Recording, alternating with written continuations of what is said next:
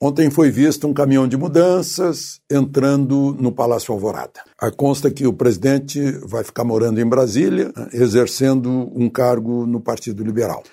Uh, o senador Randolfo Rodrigues, como costuma fazer, vai direto ao Supremo, passa por cima do Ministério Público e foi pedir o despejo do presidente, né? o que não vai acontecer porque provavelmente ele tomou a iniciativa. Não vai dar o gostinho, né? talvez haja isso, porque o que a gente está vendo não tem limites. Né?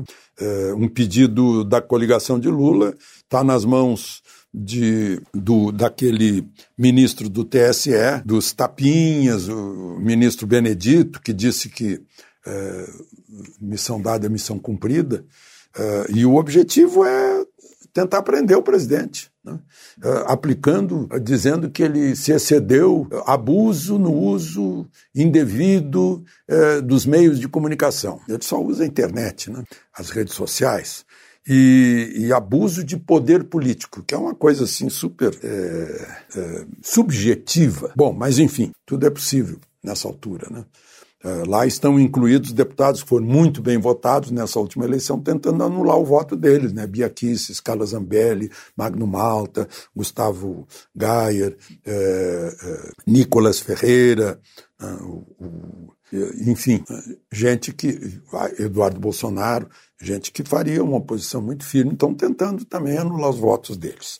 Bom, enquanto isso, o Supremo está lá examinando a transparência do tal orçamento secreto que apelidaram, que são emendas do relator.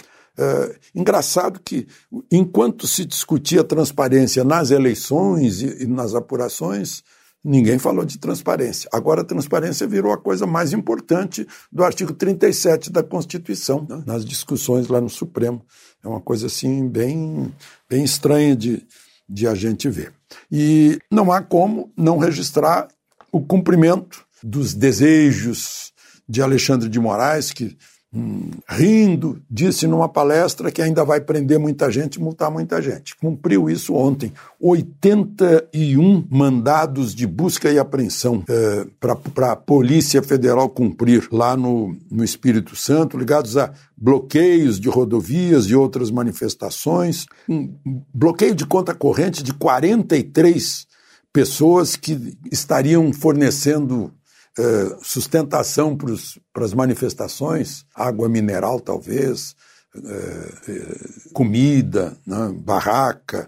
E no Espírito Santo ele proibiu dois deputados estaduais, Capitão Assunção e Carlos Von, de dar entrevistas, de usarem as redes sociais e vão ter que usar tornozeleira, ou seja, estão presos, né? e se não cumprirem vão ter as contas bloqueadas e serem multados. Além disso, foi preso também o presidente eleito da, da Câmara de Vereadores da capital, Vitória, Armandinho Fontoura, e um pastor, Fabiano Oliveira, um radialista, Max Pitangui, e um jornalista, Jackson Rangel Vieira. Uh, vamos ver o que vai dizer o presidente da Assembleia, uh, Eric Musso, né?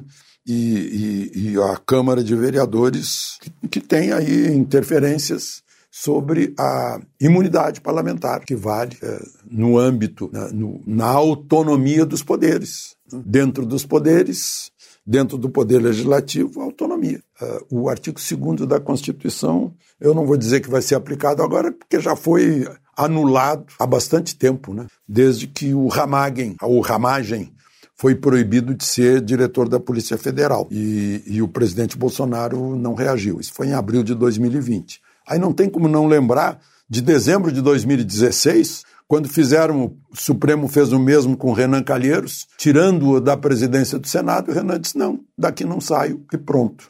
E, e, o Supremo teve que engolir Renan. Então, é só para a gente lembrar que o, cresceu o avanço sobre outro poder é, exponencialmente. De um dia para o outro, a gente teve agora 81 mandados de busca e apreensão, inclusive numa Câmara de Vereadores, né? porque tiraram os computadores e os celulares do presidente, presidente eleito da Câmara de Vereadores de Vitória e dos dois deputados estaduais Espírito Santo de Brasília, Alexandre Garcia.